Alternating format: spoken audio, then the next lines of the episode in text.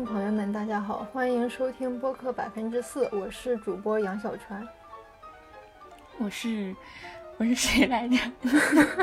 等一下，我又我又要开始重新说了。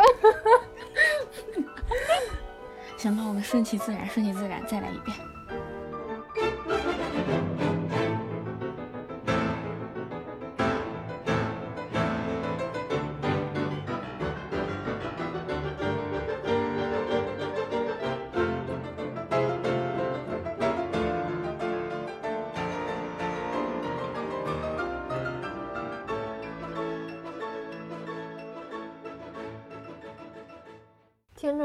大家好，欢迎收听播客百分之四，我是主播杨小川。我是朱皮特。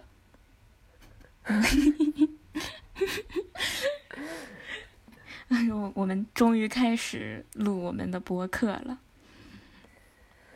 对，所以这一期主要想聊一下关于百分之四这个播客的故事，也就是它是怎么诞生的。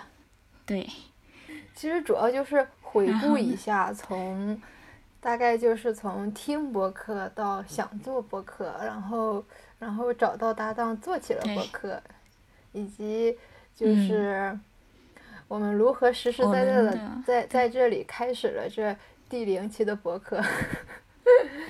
对，就是我们在做这个播客做了哪些准备工作，哎然后最后我们还会，哎，对，嗯，最后我们还会就是展望一下我们自己对这件事有什么期待。以及我们有什么目标？希望今年粉丝能嗯突破、突破五百，可以吗？五百会能达到吗？一百应该能达到我。觉得啊，一百 OK OK，我觉得一百可以。其实我刚刚去嗯查了，就是就是我之前不听播客的，嗯、嗯最开始你还你还记得，就是当时你你给我分享那个随机波动的公众号，我刚刚特意去查啊了是哪一天，对你猜是哪一天？不会是今天吧？嗯，不是，不会是去年的今天吧？不是，不是，不是，是是去年的三月八号，我觉得还挺有意义的，就是啊啊，对对是那那天有人分享那个女性主义的书单，然后我给你转过去了，然后后来你就把那个公众号推给我。啊，然后我还说，我说我感觉你会很感兴趣。对，然后现在看的话，会觉得这个时间点非常的有意义，就是在哎，这个确实是，是吧？对 对对，在这个嗯三月八号这一天，因为我对，因为我们两个人也其实是通过聊这些女性主义的话题，然后才逐渐熟络起来的。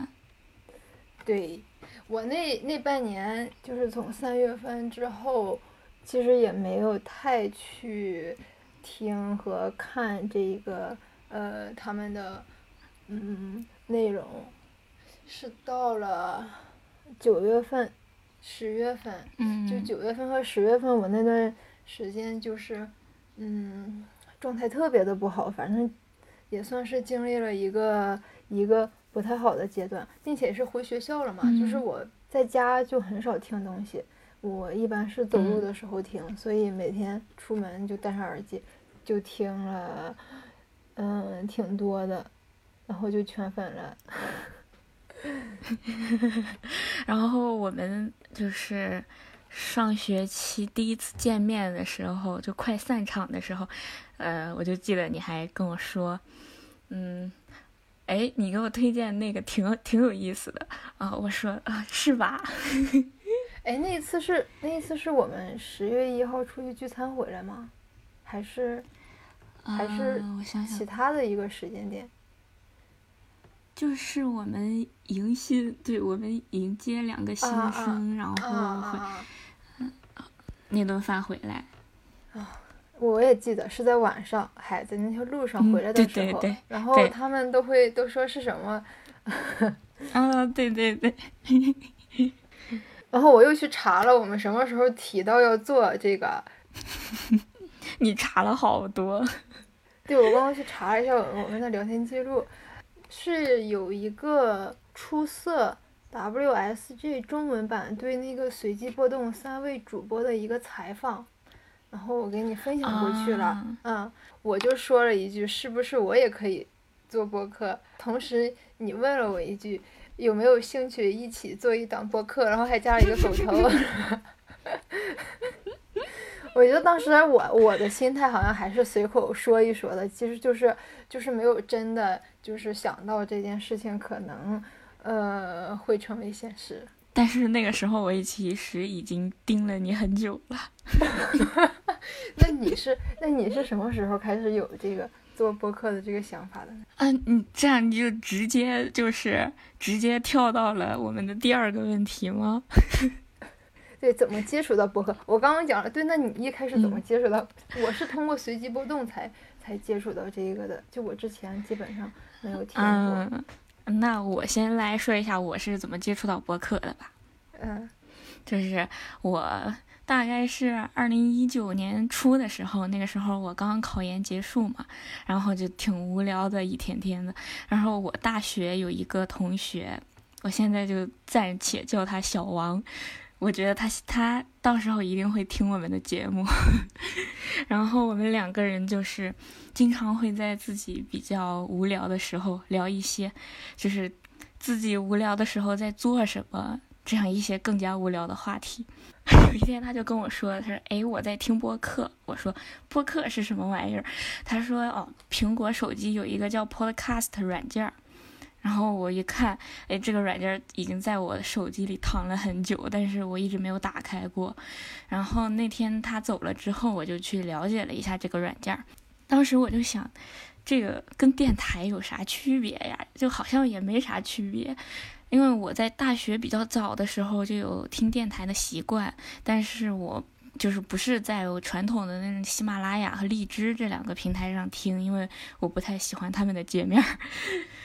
于是就是我是一直在网易云电台上听的，然后最早听的电台应该是好妹妹好妹妹乐队，小川知道这个吧？应该不知道。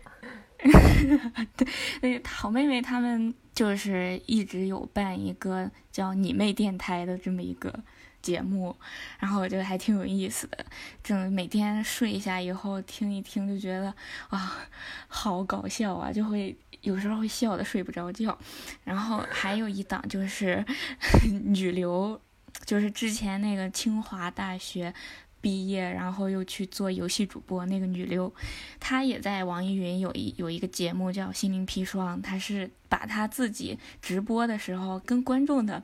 一些邮件的往来吧，或者或者是说他去解决这些观众们的疑惑，他把这些录下来放到了网易云电台，叫心灵砒霜。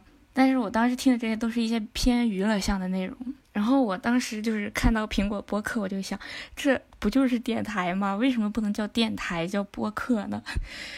当然，后来我也没有去探究这个问题啊，我只是把我用的平台。我以为你能解答这个问题呢。我解答不了。就是当时我就是把我的平台从网易云换到了 Podcast，因为它这上面节目的内容很多，然后相比于网易云电台，就是网易云电台它可能是需要自己去找一些自己感兴趣的节目，然后去订阅。但是 Podcast，它有一个排行榜，然后它的排行榜是一个很好的推荐。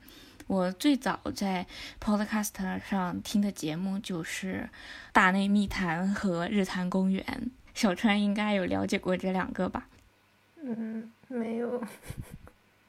然后《日坛公园》里，他当时会他的一个。比较半固定的嘉宾就是李淼，然后他会讲一些日本连环杀人案的内容。然 后我当时也是刚刚看完了日本那个非正常死亡那个日剧嘛，就觉得哇，这种聊天内容太有意思了。包括他们请一些嘉宾，比如说金世佳或者是李雪琴，他们这些都是自己比较喜欢或者是比较关注的一些人。当时我是正在。就是当时我应该是大四的下学期，就马上就要毕业了。嗯，我在学校安排的社区实习，平时他们让我们录入一些居民信息，我就会打开听一听。就是一方面靠播客来，嗯，打发时间，赶走无聊；另一方面就是我觉得播客它会传达一些比较硬、比较干货的知识吧。就是所以就是在闲下来的时候听播客和听音乐还是不一样的，因为听播客是可以有所收获的，这也是我比较喜欢它的一点。就是这些，嗯，很长，讲了一个大故事。那你从一九年啊，一九年就开始接触。那如果这么往前说，呃，我之前应该是接触过励志，但是已经是很久很久了。那个时候，对，嗯，应该会不会是一五年呢？我其实是一五年才接触到荔枝的。荔枝，我觉得我应该是在我大学的时候，那个时候好像我自己还上传过一到两期的节目，然后就 就废弃了。再后来，嗯，呃，就这种电台我知道，但是我我在网易云的电台。除了听一些英语的听力，就是日语的听力，对，很少听过就是有这种聊天内容的节目，嗯。嗯，非常正统的这种对话的这种，其实就是从这个呃随机波动这里开始接触的，嗯。那我推荐你可以去听一下你妹电台，就他们现在叫你好妹妹。随后关注一下，嗯，哎，你最近在家也会听吗？就是还是会经常去听每一期的播客吗？没有吧，我感觉我现在固定听的播客也就是随机波动了。我觉得我的话就主要是在家，呃，就是就很少。我只要是能能活动起来，呃，这个走路啊，或者说运动啊，我可能。就听的会多一些，嗯，但是，哎，我之之前我就是在学校健身房的时候，一边跑步，然后一边听，我就发现我听不进去，在我跑步的时候我听不进去。啊，我不怎么跑步，我会用那个椭圆仪。在那个上面，我记得印象特别深的就是我那一期听的是颜悦，就她们两个姐妹就采访的那一期，她们讲到就是作为这个双胞胎的那种体验，我我觉得可有意思了。哎，我那个时候是能听进去的，嗯，我运动的时候还可以。我运动的时候就感觉，就感觉这个声音一上一下的，就是不能很。很顺畅的把这个声音给听完的那种感觉，嗯，它会随着我身体的波动而波动，身体的律动 不能是波动。那你那你是在就是当时我。我随口说了一句，我是不是也可以做播客？之前你就已经开始，就是已经有这个想法了。嗯，对，就是。呃，我感觉我是就是还是得说一下我这个瞎折腾的人设吧。就是我 从很早的时候就开始做自己的自媒体，但是因为自己懒惰没有做起来。然后后来在大家说到这个 vlog 元年这个说法都还没有出来的时候，我也是早早就接触到了这个东西。我当时还尝试自己去剪辑一些视频，但是后来也是因为很多事就把这想法给搁置了。就是我就觉得。每一次互联网风口的那些东西，我都能够捕捉到，但是我都没有很好的把它利用起来，然后也没把它们好好的做起来。当我慢慢发现我自己关注的一些博主，他们开始做自己的播客的时候，我就想，哦，下一个风口是播客，然后我就想，哦那我要这一次我一定要把这个东西做起来，好好的完成一下。对，然后我就想一下，那我找谁呀？啊。我不如就找你吧，因为从我们平时的接触当中，我就觉得我们两个人是有一些共同话题的。嗯，对，我觉得这我本来就跟别人的接触就不是特别的多，就是虽然可能看起来我跟大家好像还算是聊得来，但是其实就私下里没有太多的这个来往。但是这个我觉得，哎，这可能要进入，这要进入第三个话题了，是吗？还挺顺畅，就是把话题说出来之后就突然不顺畅了。OK，我们已经到了第三个话题，开始。三个话题，大家看不到这个文档，他们不知道第三个话题是什么。对我们对彼此的印象，以及为什么选对方来做这个播客。嗯，我想先听你说，因为我对你的印象，我觉得上一次就我们聊天过程中，我已经说的差不多了。我我真的认真想了想，印象比较，也就是说，在 在脑海中还能提取出来的印象，应该还是第一次吃饭吧，在那个嗯打码这块，就是在 当时第一次是吗？不是，我们两个第一次见面应该是，其实如果如果说就是。嗯，我对你的那个第一印象就是我去报道，然后你在那儿，你就在我在你面前我要报道的时候，你你的面前的就你身边的一堆文件突然给掉了，然后我在那儿给你还捡起来，捡起来之后我就说哇，这个人长得好面熟啊，我不知道为什么就会有这种感觉。所以，所以我们第一次见面就已经有预兆了，对吧？嗯嗯，对。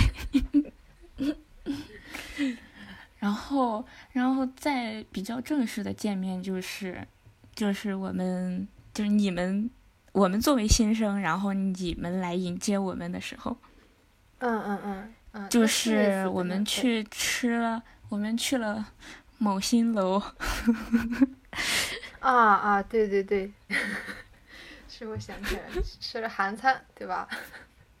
嗯，对，朝鲜餐。哦，对。嗯嗯嗯，对，然后就是对，然后我当时我们，嗯，你说，呃，我们当时在那个，嗯，宿舍楼下集合嘛，然后我当时看见，哎，报道的时候，这个人居然是跟我是一一个派系的。对，当时还住在一栋楼一层楼。对，嗯，我那个时候，我们的背景信息，嗯，就就我整个人好像对别人的关注就会非常的，就是我不太，对，我不太去，比如说其他的几个同学，也就是说，我可以说就是没有很多的交集的那种，就是嗯，交集很浅，关注也不多。就基本上就是这样，所以我觉得这一年吧，也算是就是自己走出来的一年，就是终于不是只沉浸在自己世界里那种感觉，开始去关注别人，去看一看别人的世界是什么样的。对，我就说一下后面这个吧，关于不可替代性的这么一个 想法。不行，不行，我觉得这个我可以说一下你对我的印象。我对你的印象。没已经没办法提起最初的印象了，就只能说是这从认识到现在整体的一个吧。对我刚刚也讲说，我去看了一下我们两个的这个聊天记录，基本上都是这种这种行政事务性的这种这种往来。然后那个时候其实也不会有太多的怎么说，就是就是私下里或者说个人情感方面的这种印象存在。就我觉得哈，我在做这个事务性工作方面，你作为我的管理层，我觉得你已经算是我的管理层了。我不是管理层。对，你是你，你应该算是管管我管我们的。我是催命级的。就是我。之前因为做过这样的一个工作，所以我非常了解，或者说非常理解你们的状态，所以我觉得我还是尽可能的，就是赶紧的把这个活儿做完报上去之类的。所以有时候我也会不想问谁啊，或者说会想，就是这个事情可能不想再直接去问这个老师，然后就可能会私下里先问一问你们这个要怎么做之类的。当时。嗯，没有其他太多的这个想法，也就 是后面后面那你嗯，你现在对我有什么想法了呢？现在你已经不是我的上级了，我们 我没有试过你的上级。就到了。其实我看了一下，我们两个开始这种更多的个人想法的沟通的时候，其实是在去年的嗯九十月份开始的。就之前可能也会嗯穿插一点吧，但那种基本上就是我分享给你一个东西，然后一个收到，然后你分享给我一个东西，然后一个收到，就没有没有没有更多的这个交流。就算是分享这种会议的链接啊、资料的分享，其实也是就不会有太多的嗯这个交流，就只是发过去了。嗯就是我看到了，我发给你了，你你你会接收或者不接收，那那我就不管了，基本上就是这种状态的。到了嗯后面这一块儿，就有时候会在呃微博或者说豆瓣上看到一些呃社会新闻呀，我们会交流一些这个想法，才开始慢慢沟通起来。嗯我觉得你的想法特别的多。我之前我刚刚还看了，我说我你就是涉猎非常的广泛，对，这是我当时的印象，因为我之前真的就是就是完全，比如说我之前不太关注明星。八卦这些东西我嗯都不会、不会去了解，嗯，甚至于对豆瓣的这个呃用法，我都非常就是关于这个小组这个板块，我都不太探索过。我只在上面嗯标我看了什么和我想看什么，甚至我看了什么，我都不会在上面发表我自己的感想，我是这种状态。我可能想嗯只是记录，但是很少去去分享我的什么东西。嗯，我好像是在网上特别担心这个隐私的暴露的问题，虽然我觉得可能已经 全都没有隐私了，但是我好像还想还想挣扎一下，尽可能少的去说什么。对，嗯这现后来慢慢的就开始去关注这些嗯、分享的书呀，所以你当时说我们做这个播客吧，我觉得嗯。感觉一下子又跳到了最后一个问题，嗯，再先说一下这个按顺序来。其实为什么我提了一个关于不可替代性的这个想法，是我前两嗯天去打球的时候，然后突然想起来的。我之前特别不能理解，就是为什么，比如说谈恋爱也好哈，就是非他不可的这种状态，我之前其实是特别不能理解的，就是因为我觉得我走向了另外一个，也不叫极端，就是另一个方面，就是我一直觉得嗯这个、这个世，你看本来就是这个世界少了谁，它就正常的运转，所以没有谁是那种不可替代的。但是我觉得这种不可替代性不能从那个角度去去讲，这一个人。不是说他有没有了他这个东西不能再去运转了，而是说你们两个可能有很多的关于彼此的契合嗯就是有一些地方是很契合的，对。对。就如果哦继续从这个呃恋爱的角度来说，就是两个人他可能会经历很多的事情，就是没有了他，他肯定可他可以继续活下去。当然有很多极个别的情况，他可能在对方离开或去世之后，他觉得他无法承受，他也离去了。但是有很大一部分就是嗯他虽然离开了，但是他可以活下去。这个人在他的心里是永远永远没有办法被替代的。就算啊是他又嗯跟其他的人在一块儿，就是他给他的生命带来的这种这种印记，我觉得就是没有办法去被任何一个人代替的。也就是说，他在他的心里永远有这么一个位置。我觉得这是一种我那一天突然想起来的对于不可替代性的一个看法。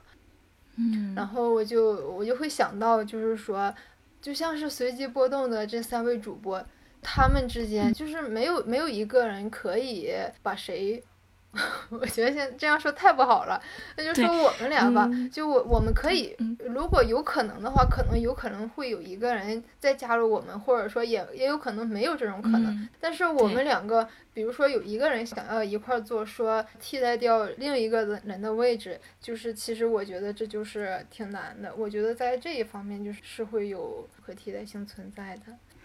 哇，这是对我比较高级的一个表扬，我感觉。是吗？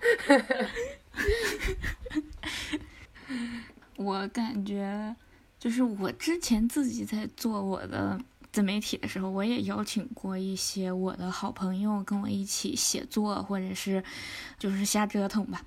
然后后来慢慢的，我就发现大家其实坚持不下去，就是因为一方面我自己我也不会去命令人家说你必须给我按期写出什么东西来，因为我自己都做不到。到做播客这件事的时候，我就想找一个能把我。管得住的人，我就想要一个，就是在我犯懒的时候，然后啊，我一想到另外一个人，我惹不起，天呐，我就会继续把它做下去。嗯，然后，呃，当然这是说开玩笑，然后，嗯，我觉得咱们两个人在。关注的议题以及那些领域方面是有着重合吧？对，嗯，重合、重叠。嗯嗯，每次我们两个人交谈的一些想法，也发现哦，我们两个人嗯的三观，或者是说呃什么吧，我也不知道什么词了。反正我感觉咱们两个人就是这种观念上的差异不是很大。嗯嗯嗯，然后你又那，就是给给我的感觉，你是一个非常理性的一个人，你不要否认。好，嗯，继续说。嗯，然后我就想，我其实从总体上来看，我这个人还是感性比较偏多。然后就想，咱们两个人其实是可以在一些问题上会有一些互补的。嗯你为什么觉得你感性比较多呢？我很情绪化。啊，但是我好像觉得你没有体现出来。啊，是吗？我还没有在你面前体现出来。慢慢你会发现的，我的负面情绪非常多，其实。啊，那我留心观察一下。你你你害怕了吗？没有，我还是。但是我近几年也在，嗯，近几年我感觉我自己也在克制自己了吧？对，嗯嗯嗯。下面这个问题是我们这个播客的名字，百分之四名字的故事。其实你看，我们当时起了好几，起了好多个，对对，好像有六七个吧。嗯嗯，但是我刚刚去梳理了一下，其实我们其实有一个主旨在里面的。我觉得我我当时想起这个名字，我围绕着就是，嗯，想要去多个角度的看一个事情，或者说包括我的那个呃豆瓣的这个呃 ID，其实就是其实我都不知道那个词用的对不对，它表面意思。你豆瓣的 ID。你豆瓣的 ID 用日语怎么读？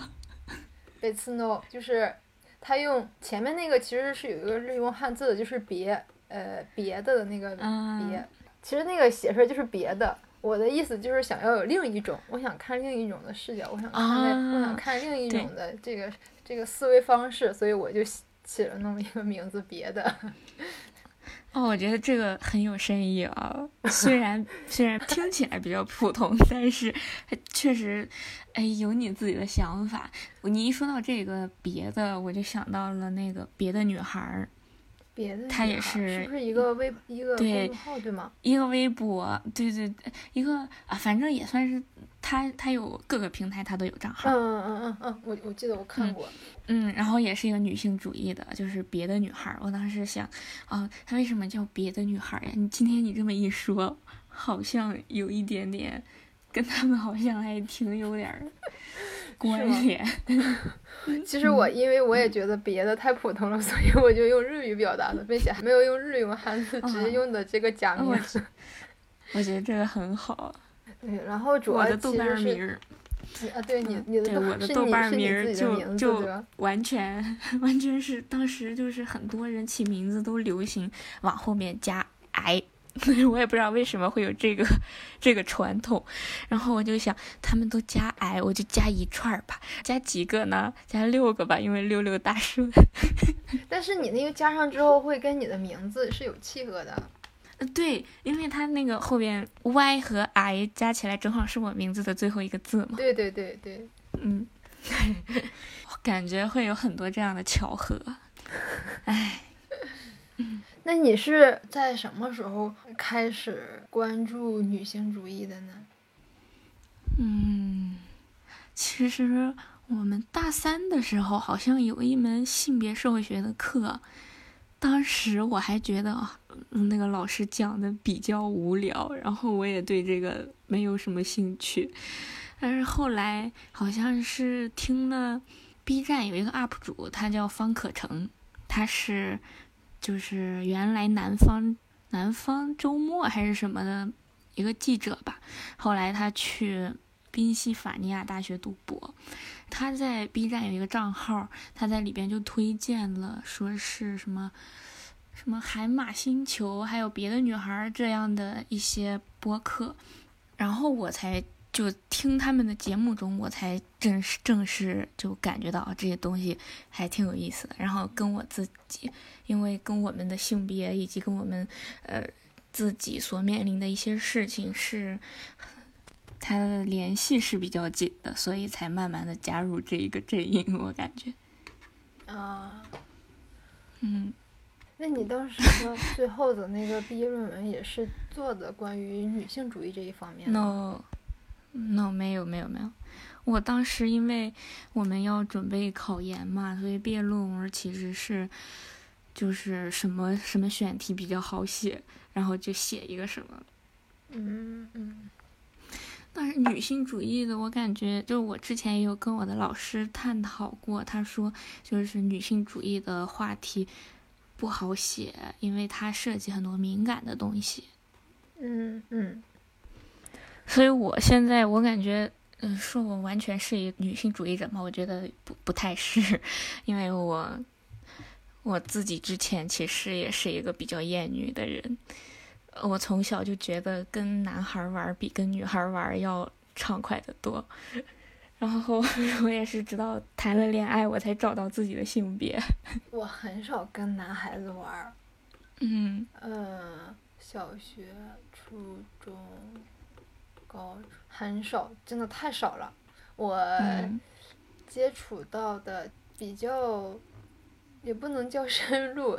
对，其实就是我认识一个男性网友，跟他了解比较多。我甚至会觉得，通过他，我我终于打开了了解男性的一扇窗。但是我觉得他不是 特别典型的男性，也不能这么讲，也可能是因为我接触的太少了。嗯嗯。反正现在联系也不太多了，我也不知道该怎么处理这这种，尤其是当当异性朋友有了对象之后，我会自己先躲得特别远，所以关系慢慢的就淡了。嗯嗯，就是我突然想到一点，就是我虽然说我之前不太喜欢跟女孩玩儿，然后因为跟女孩在一块儿会有一些比较麻烦的人际上的纠缠吧。然后经常会因为一些鸡毛蒜皮的小事吵架，而且我经常会是那个挑起事端的人。然后，但是我就是感觉我从小其实就知道女性是处于一个弱势地位的，包括我自己，我感觉我也是从小会有一些就是被重男轻女这样的一些体验吧。对，然后从小就是感觉女孩不好，女孩是处于男性下层的一一一个性别。但是到后来，慢慢的，我才觉得我不应该这样去想我自己的性别，我不应该去这样去把自己从这一个不是那么被大众接受的这个性别领域中把自己给划出去，因为这样。其实并不能对女性这个群体有什么注意，反而会使他们的处境更加艰难。到后来，我就接触到越来越多的这些女性主义的思想之后，我就觉得，我感觉我现在在看到一些什么事情，必须在想到自己内心对他们有一些想法的时候，我会对自己有首先对自己有一个审查，就是我这样想。我是真的站在女性的角度在想吗？嗯，还是说我是随着这种父权的这种思想去考虑他们，对，会有这样一个转变。虽然我没有跟男孩子过太多的相处，嗯，但是好像跟女孩子的友谊来说，我好像没太有过和女性之间的吵架呀，这种纠纷啊之类没有过。我其实我也不太理解。纠纷就很多。我我跟当然我我自己主要是我女性朋友不是特别特别的多，嗯。嗯，就感觉都挺好的，就我很少，基本上没有跟别人吵过架。我就是那个经常跟人吵架的人，然后我每次回来以后，我妈都说自己找自己身上的问题。那说到我们的名字，我们当时其实是有好几个我觉得挺好听的，就比如说重叠叙事，这个是小川想到的，然后。嗯，还有什么来？谢微粒子，对，谢微粒子，对。然后我自己还想了一个，嗯嗯，对。然后我自己还想了一个穿鞋走路，对。对，我当时想到这个之后，我第一反应觉得挺好的，但是，但是那句话的意思是，如果你没有。呃，你除非穿上别人的鞋走一段路，你才能体会它。那我们叫穿鞋走路，但是实质上我们我们终究无法穿上别人的鞋，所以我会觉得它好像好像有一些矛盾在里面。就是如果说去解释的话，那如果我们我们说的这些事情，我们终究只是尽量的站在他的立场上，但我们永远都没有办法变成他，那是不是我们就不能再谈了呢？但是我感觉我们这些名字的共同点都是我们想要听到更多的声音，就除除了我们两个人的交流之外，我们还希望通过大家听我们的节目，然后跟其他人产生更多的共鸣吧。嗯嗯，想要去看见别人，听见别人吧。嗯，对。那最后我们怎么定下来百分之四这个名字的？这个主要是我先来讲一下，因为这个是，嗯，也算是我提出来的吧。嗯，我之前在我自己的公众号里，我就有写有写过这个，我不知道这句日语怎么读，小川帮我读一下。就是宇宙的百分之四，对吗？对对对对对。宇宙の四 percent。嗯，你再读一遍，我还想再听一遍。我觉得我日语好像读的不是特别的好。午秋呢用 percent。哦。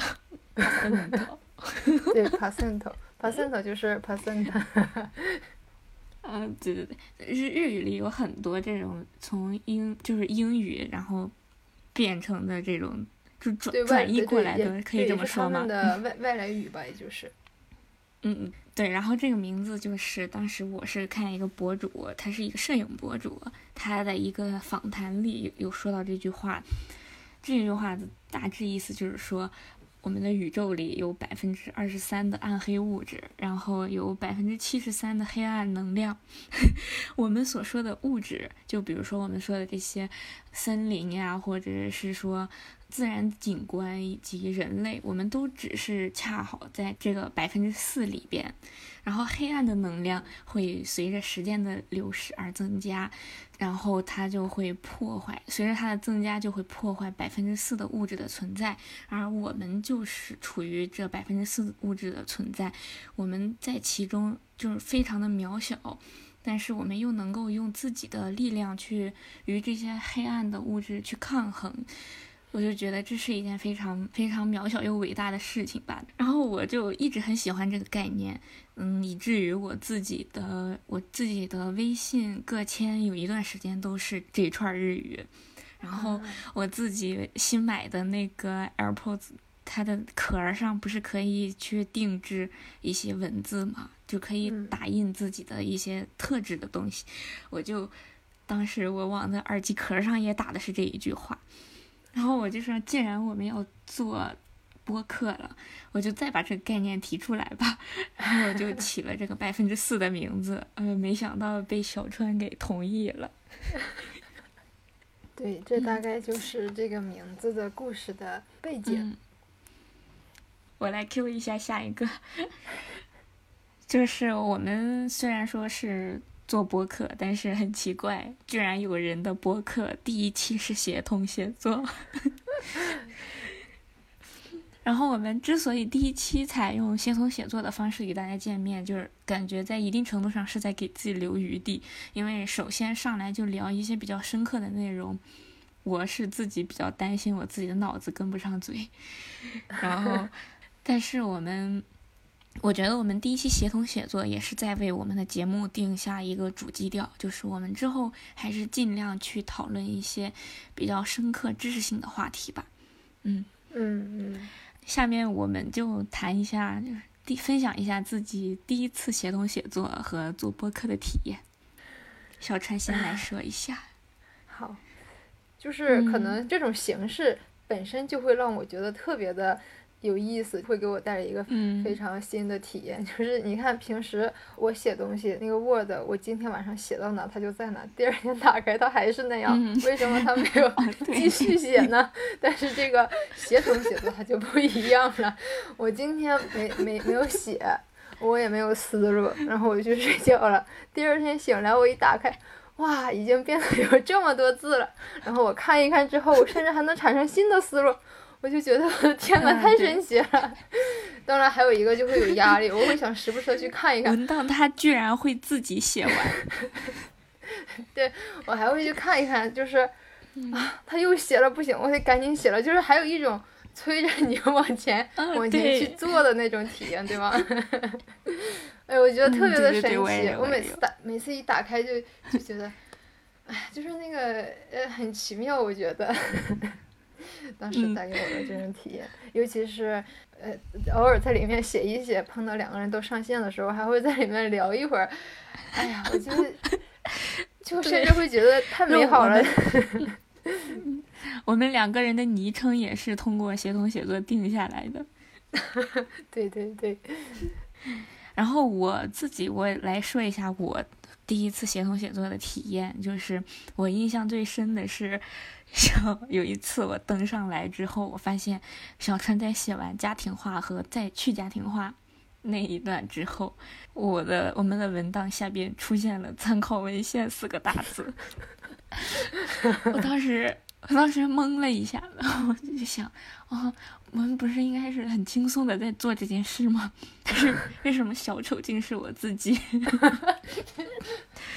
然后我对我就发现小川他是。在很认真的对待这件事情，我当时想，不行，我也得支棱起来。然后我在憋了半天之后，我在他的参考文献后边又加了几行，当时就有一种扳回一局的感觉。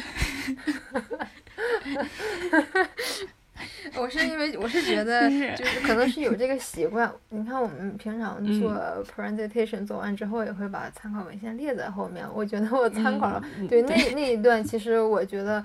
呃，受那一篇文章影响挺大的，所以我就想，那就给它放在后面了。毕竟不是我自己原创的一些想法，我就放在后面了。没想到还产生了这样的效果。学术道德规范学的非常好。然后对，然后那一次协同写作发出去之后，我们重看的时候，其实也是发现了一些逻辑上的漏洞。嗯嗯，因为就是嗯，这些漏洞也是主要是由于我们没有沟通好，然后也没有理解清楚对方到底在讲什么造成的。就是这些错误，我们两个人也是沟通过，就是希望我们今后的合作能越来越默契吧。哎，并且我发现一个事情，就是比如说我的论文写出来。好吧，我的论文呢，好像还没有写出来。就是当你写一点论文之后，你就，我就会不想再去看它，我真的不想再去看它了。但是，但是这一次的这个文档写出来，不会有那种感觉。尤其是到后面又说我们好像在里面发现了什么新的问题。其实我觉得我当时没有能够把所有所有的东西都谈出来，因为如果再往外铺的话，会铺开特别的大。其实有很多东西就就在那就收住了。但是你后面再去看，肯定还会有想法，所以就不像是 看论文一样，会觉得啊，我不想看它。但是这个会会觉得我我还想再去看它，会有这种感觉。嗯，对，我们的播客从开始录到现在，有没有什么新的体验？从文档然后转移到两个人对话这种又是一种新的不一样的感受。感觉我们做播客虽然是说我们最大的体验哈，虽然说是我们两个人在这里交流沟通，但其实我们是说给第三个人听的。对对对，对，是不是？然后就感觉啊，我这样说得体吗？我这样说是不是不太好？这样会会其实哎，我刚你刚刚这么一说，我我突然想起了一个，就是那个常人方法学里面会讲，对吗？就是两个人的对话原本可能是有很多背景信息，但是我们现在说话的时候就不能那样那样去说了。我觉得这倒是体现了那一个方法，对吧？我们不能。省略很多我们两个共同知道的一些背景，我们就把它展开，然后讲出来。对对对，我我们要说给就是不知道这这个事情的人去让他们听，还挺有意思。再往下一个吗？我觉得下面这一个，呃，截止到目前为止，为播客做准备的过程中，你掌握了哪些奇怪的技能？我甚至觉得，对于我来说，这个题目可能要改成。为了更好的做播客，我接下来要学习什么技能？啊，OK，你可以，你可以，你可以接着这个话题去说。你先说吧，我觉得你学到的技能好像好像更多一些。啊，啊，行吧，那就，嗯，因为我们的我们这个播客平台的搭建以及头像的设计，还有我们嗯。微信公众号它的排版的风格都是我们两个人商量着来的嘛，然后，嗯，就是我觉得我掌握最大的技能就是我可以玩转，稍微玩转一点点 Procreate，对，就是它是 iPad，我之前就是画一些简笔画儿，嗯 嗯嗯，对，这一次我就是因为。设计自己的图标，我觉得还是得自己来，因为你跟别人说，他们可能不能 get 到你的那个点。所以就还是不管技术上怎么样吧，或者是画的怎么样，都是尽量希望由自己来去把这个东西完成。嗯，目前先先这些吧，先这些，你再说一说。我觉得最大的一个就是修改公众号名字了，我真的不知道就是从什么时候开始，这个只能申请一个公众号了。我们两个人之前都有自己的一个公众号，每一个人的身份证他是只能申请一个公众号，但是我是我不太舍得把我之前那个比较破的公众号给 招安被招安。其实我我的这个微信公微信号绑了，我一共绑了三个公众号，就是说我现在我这个号我之前注册了注销了一个，我现在更改了一个，但我现在名下还有一个闲置的公众号。啊？那应该是什么时候？我不知道为什么那个时候可以申请好几个，然后哦，我也没有注销掉，我就还有就是还有一个现在依然存在着，但我也。不不会去用它。嗯，你说到这个，以前可以注册很多号，我现在就想到，他现在可能也是在控制人们创的这个自媒体的这个数量吧。因为现在信息真的是太多了，我现在就看一篇文章，我完全看不下去，因为内容太多了。现在围绕在我们身边的内容简直太多了。嗯嗯，还有一些可能会不停的去申请新的，导致号。但是按照我们当时查的，就算是注销之后，这个 ID 也也不可能就是很快的被释放出来。嗯，就当时才知道，就现在有了这么多的限制，所以如果想做公众号，就真的就是，尤就就尤其是你你终于想了一个非常好的这个名字。嗯，包括注册的这个账号，就是一定要注意这个问题，就是不能，你你要先看一看自己名下是不是是不是有，就不然的话就很容易这个号被占在那，但是你的公众号又确实没有被注册出来，我觉得这个是当时没有没有意识，就真的就是当时才注册到那一步之后才知道这个事情，我觉得这也是对这个的一个其他的技能。对，我好像我好像没有掌握其他的技能了。画画，我我算是会一点点，就那么一点点。但是之前也是用那个，还是纸质用在纸上用笔画的。我我没太用呃软件去画画，虽然我买了这个工具，下载了这个软件，但是我没有画过。这次我是觉得，对啊，没有办法，你你要去这个没有办法，好像去找别人画，我觉得只能自己自己去想一想，尽可能的。去去把它画出来，所以我觉得可能接下来接下来还是先学一些音频剪辑比较好。我觉得画画这个路太长了。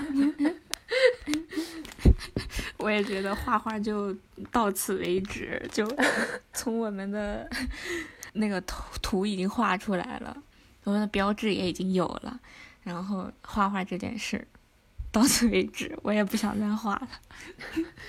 你要有一个远大的理想，就是以后我们做自己的封面，自己画。嗯，对，哎，哦，我的天，我也有想过。你还要做周边，自己产出内容。我们我们今年的目标是一百个粉丝。真的吗？你你的目标也是一百个粉丝吗？其实我刚开始说要不要一千个，我觉得很犹豫。我说五百个，五百个，我就说，哎呀，那一百个至少能够吧？一百个应该问题不大。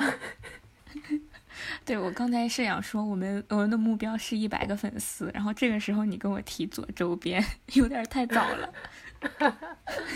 今年还早呢，还有十个月呢，我们一个月，嗯，两三个，三四个，嗯，那就说最后吧。对这件事情的目标和期待，那刚刚已经算是一个小目标了。对。一个小目标就是每周都更一期，然后每更一期能多加一个粉丝。其实，其实就是认真的讲，我会觉得，我我好像没有特别大的这种期待，我只是想，嗯，通过这个事情可以锻炼自己的表达和写作的能力，我觉得已经很好了。嗯，对对对，然后我也有一个想法，就是因为我们现在不管是在排版或者是在设计方面，其实有很大一部分，就感觉是在模仿现有的一些播客。哦，我也希望我们之后能够发散我们的想象力，然后做出我们自己的品牌，也做出我们自己的特色出来。嗯嗯嗯。嗯，因为现在现在播客确实其实挺多的，那怎么能从这些播客中脱颖而出？我觉得一方面是我们要有一个固定的时间去更新它，然后不断的产出，不断的压榨自己；另一方面就是宣传得到位，还有自己得不断掌握一些新的技能吧。嗯嗯嗯，比如说把我们的音频。做出花来，以及掌握更多的营销技巧。不，我觉得这都是不能打击自己，但我觉得那都是锦上添花的东西。对，总想要通过通过技巧性的东西去，好吧，好像就是我说的那句话，划水也想要高质量的划水，但是好像我们更重要的是，我们如如何能够。能够选出更好的这个选题，能够聊一些有共鸣的东西吧。嗯嗯，还挺希望就是能够有别人生活中的这种感悟，也能提供给我们吧。就是或者说有什么想法，有什么呃关注的话题呀，都可以讲一讲。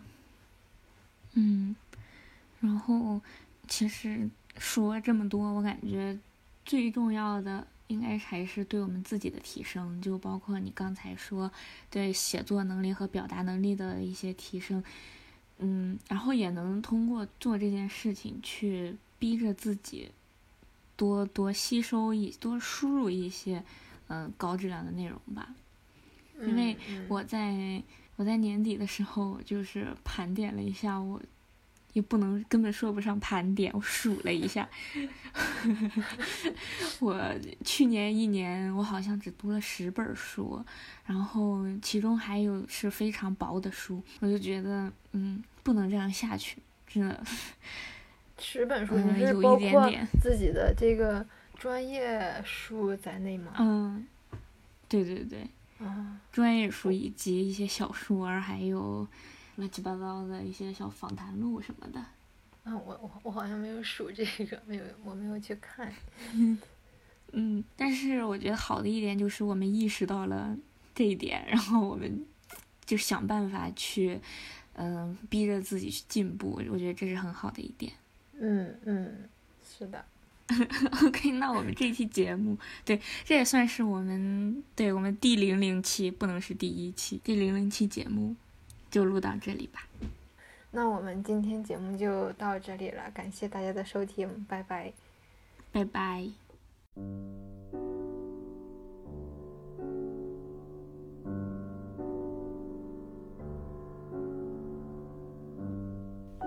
感谢您的收听。如果您对我们的内容感兴趣，可以在微信或微博搜索“百分之四 （Four Percent）” 关注我们。您还可以在喜马拉雅 APP 订阅同名电台。之后，我们的节目也将在更多的泛用型客户端正式上线。如果您喜欢我们的节目，可以在微信公众号的推送中扫描二维码，对我们进行打赏。如果您对我们在节目中谈到的话题有自己的见解，或是对我们的节目有任何意见与建议，欢迎在百分之四微博私信与我们交流。我们下期再见。